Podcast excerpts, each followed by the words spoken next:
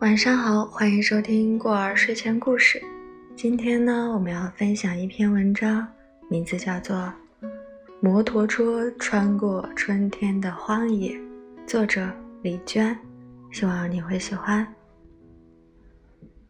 摩托车实在是个好东西，因为它比我们的双腿强大，在这片荒茫茫的大地上，它轻易的就能把我们带向双脚无力抵及的地方。当然了，坐摩托车时间长了，同样很累人的，不比徒步轻松。尤其一些时候，一骑就是五六个小时，等到了地方，都坐成罗圈腿了。我家这个摩托车呢，又是台小油箱、小型号的，动不动就三个人同时压在上面，车不舒服，人也舒服不到哪儿去。其他嘛，就没有什么不满意的了。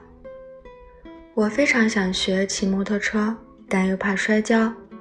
记得小时候，平衡感几乎等于没有，秋千都不敢荡，光学骑自行车就学了三年。光学推自行车就学了半年。总之，我想自己恐怕是一辈子都不敢奢望能拿这种机器怎么样了。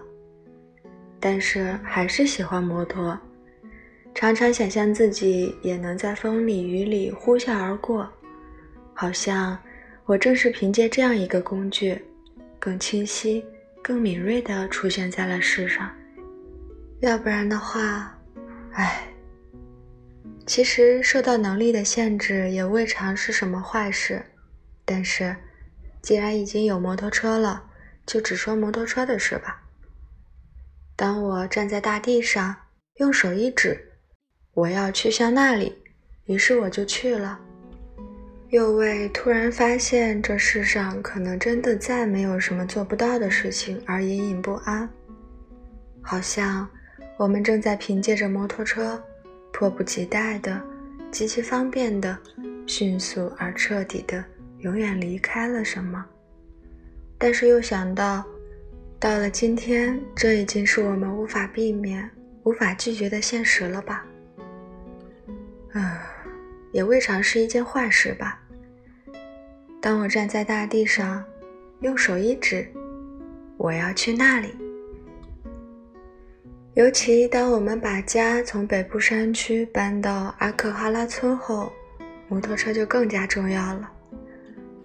阿克哈拉位于南面乌伦古河一带的戈壁滩上，离县城两百多公里。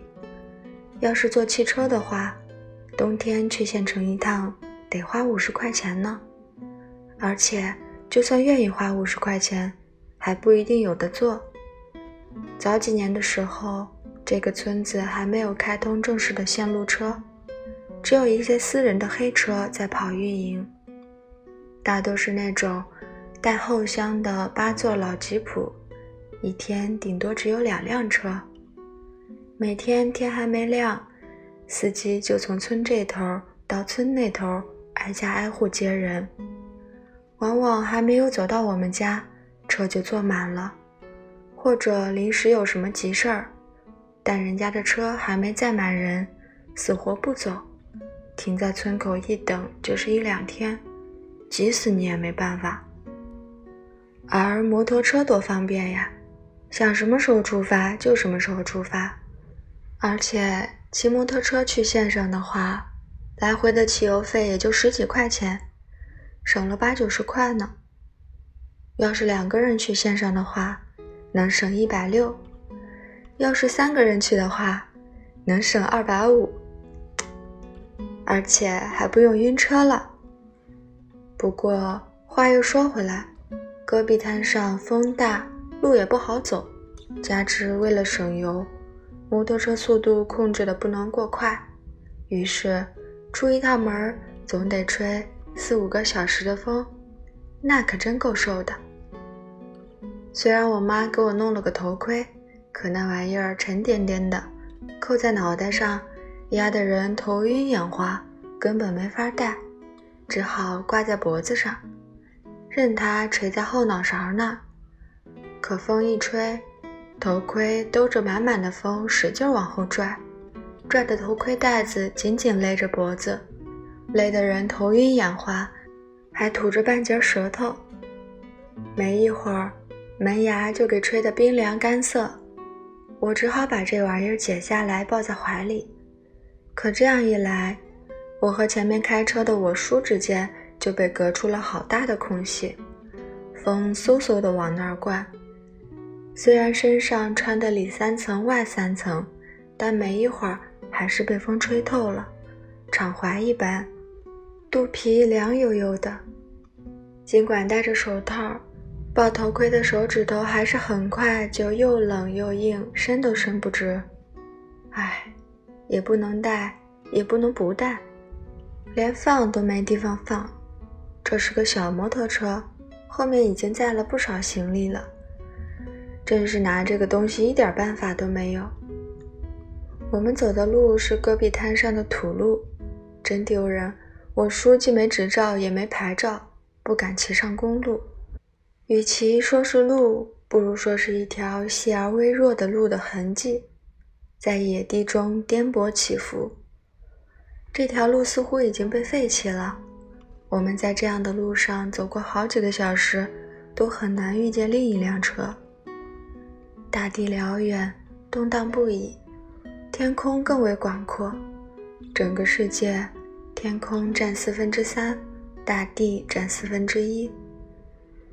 眼前世界通达无碍，在我们的视野里有三股旋风，其中位于我们正前方的那一股最高最粗，足足二三十米，左右倾斜摇晃着，柱子一般抵于天地之间。在我们的左边有两股，位于大约一公里外一片雪白的、寸草不生的盐碱滩上面，因此那两股风柱也是雪白的。而天空那么蓝，这是五月的晚春，但在冬季长达半年的北方大陆，这样的时节不过是初春而已。草色遥看近却无。我们脚边的大地粗糙而暗淡，但在远方一直到天边的地方，已经很有青色原野的情景了。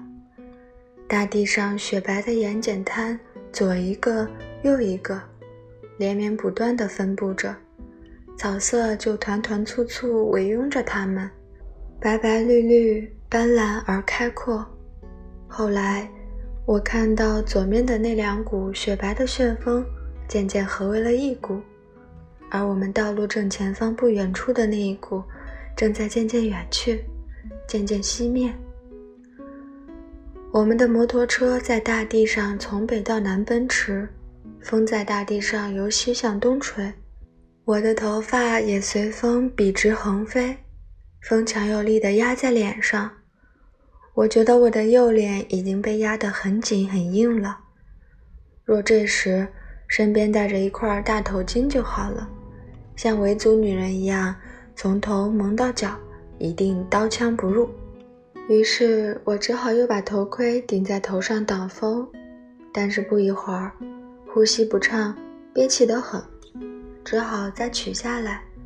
但是，一取下来，立刻就对比出了戴上的好处，于是又抖抖嗦嗦地戴上，立刻又呼吸不畅。不愧是自己家店里出售的便宜货，这个破头盔的塑料挡风镜早就被风沙打磨花了，透过它看到的世界肮脏又朦胧，视力所及之处一塌糊涂，久了就恶心头晕，只好闭上眼睛。而且它实在太重了，不知道是真的很重，还是由于自己的知觉长久敏感的作用于那一处。而异样的感觉到重，反正就重的压在我一路上都驼着背。那样的风，从极远的天边长长的奔腾而来，满天满地的呜呜。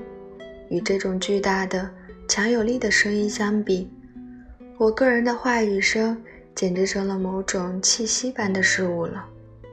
哪怕是大声喊出的话，简直跟梦里说的话一样，微弱而不确切。风大的呀，使得我在这一路上根本不可能维持较为平和一些的表情。真的有好几次突然反应过来，自己此时正眉头紧皱、呲牙咧嘴。中途休息的时候，对着车上的观后镜看了一眼，吓了一大跳，发现自己少了两颗门牙。再定睛一看，原来是门牙变成黑色的了，全是给风吹的，沾了厚厚一层土，嘴唇也黑乎乎的，僵硬干裂。这样的季节正是沙尘肆虐的时候，我叔叔的头盔的挡风镜上也蒙了厚厚的一层灰土。难以想象，这一路上他怎么坚持到这会儿的，居然还能准确地行驶在土路中央。我就用手心帮他擦了擦，谁知越擦越脏，只好改用衣袖擦。我们站在车边休息，口渴的要命，风呼啸着鼓荡在天地间。我头发蓬乱，面部肌肉僵硬，那风大的呀！后来。我不小心在这样的风里失手掉了五块钱，跟在钱后面一路狂追了几百米都没能追上，幸亏钱最后被一丛芨芨草挂住了，才停下来。我掏钱是因为买汽油，买汽油是因为我们的油又不够了，油不够是因为油箱漏了，有一根插在油箱上的管子不知怎么的掉了下来，在戈壁滩上抛锚。是必须得随时迎接和从容面对的事情，因为那是属于万一的事。因此，我叔仍然乐呵呵的，根本不为由于自己的疏忽连累了我而有所愧疚。他只是笑眯眯地告诉我，还有一次更惨，走到一半时爆了胎。于是那一次他在戈壁滩上推了整整九个钟头的车。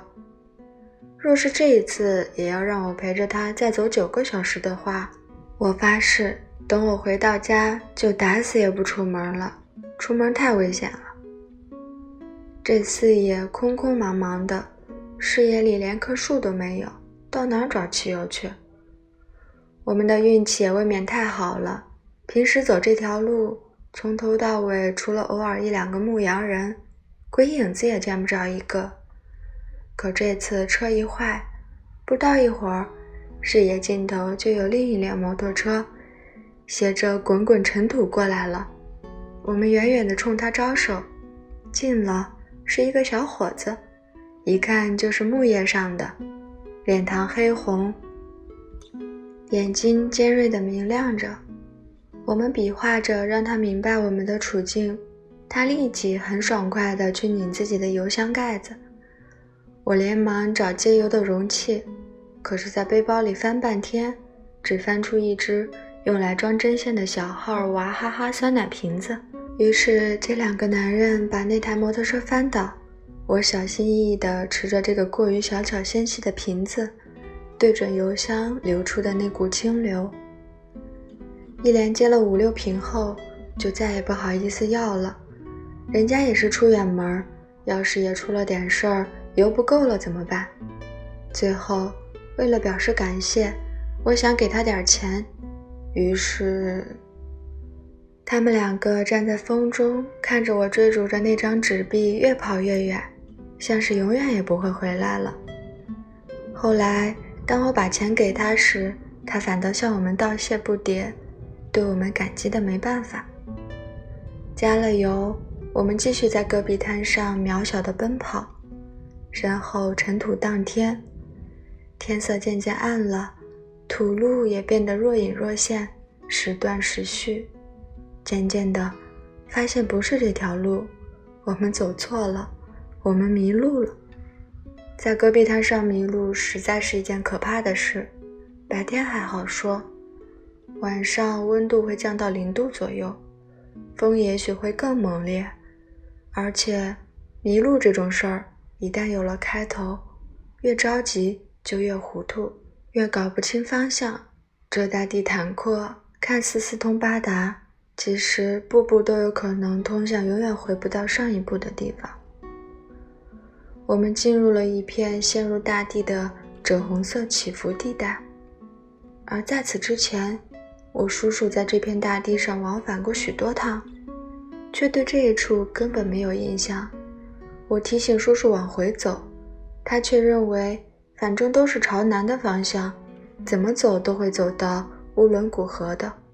沿着乌伦古河往下游走，怎么走都能走到家。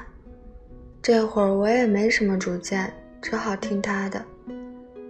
在大地西方，有金木的马群在斜阳下拖着长长的影子缓缓移动。一个牧马的少年垂着长鞭，静坐在马背上，长久地往我们这边看。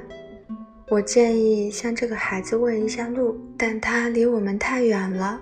而我叔叔想要再往南走几公里，走出这片红色的戈壁滩，走到前方的高处看看地形。到了后来，我们还是不得不回头去找那个少年。为抄近路，我们的摩托车离开浅色的土路，直接开进深色的、赤裸粗硬的野地。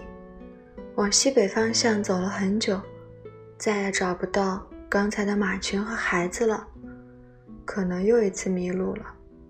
大地上空阔无碍，天空的云丝丝缕缕地稠密起来。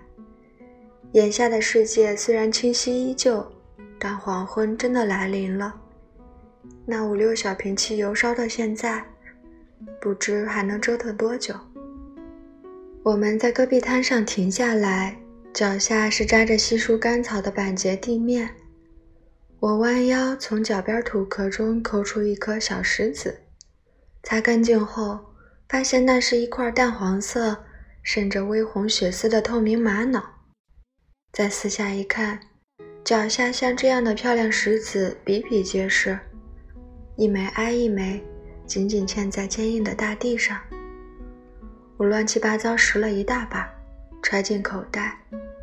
这时抬起头来，看到远处的地方有烟尘腾起，我们连忙骑上车向那一处追去。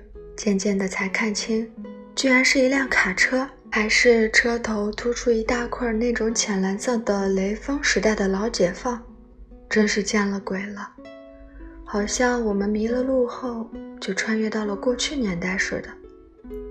近了才看清这辆车实在是破的可以，咣咣当当的在大地上晃荡着前行，随时都可能散架的光景，肯定是一辆黑车，远远超过了法定的使用年限。但还是能使用。下半辈子便只能行驶在这种永远不用提防交警的黑路上了。荒野将它从很久以前藏匿到如今，像是为世界小心地保存了一样逝去的东西。司机察觉到有车在后面追，就停了下来，静止在远处的大地上。我们赶到时。他正靠在半开着的车门上卷墨和烟，问明来意。他建议我们跟在他的大车后面走，否则太危险了。可是他所去的地方同我们要去的不在一块儿。虽然也可以从那边再绕到我们的目的地，但我们实在是急于往家赶，不想再绕远了。而且大车所到之处尘土漫天。跟在他后面吃土不是舒服的事儿，于是我们仔细地问清楚路后，就道谢分别了。那司机再三告诫我们不能走西边的岔路，一遇到岔路，记得千万要往左拐，一直往左拐，怎么着都会到达乌河的。这个司机真是个好人啊，就像他的古董车一样实在。他还取了根管子出来。往我们的油箱里又给灌了些油，最后还送给我们半瓶水。接下来我们告别，朝着两个方向，彼此在大地上渐渐走远了。我两只手轮换着插在外套口袋里取暖，一只手紧紧地抠着叔叔的肩膀。他越开越快，风越来越猛，我却在想。此后再也回不到一个有玛瑙的地方了。好啦，这篇文章呢到这里就结束了。那么，谢谢你的收听，晚安。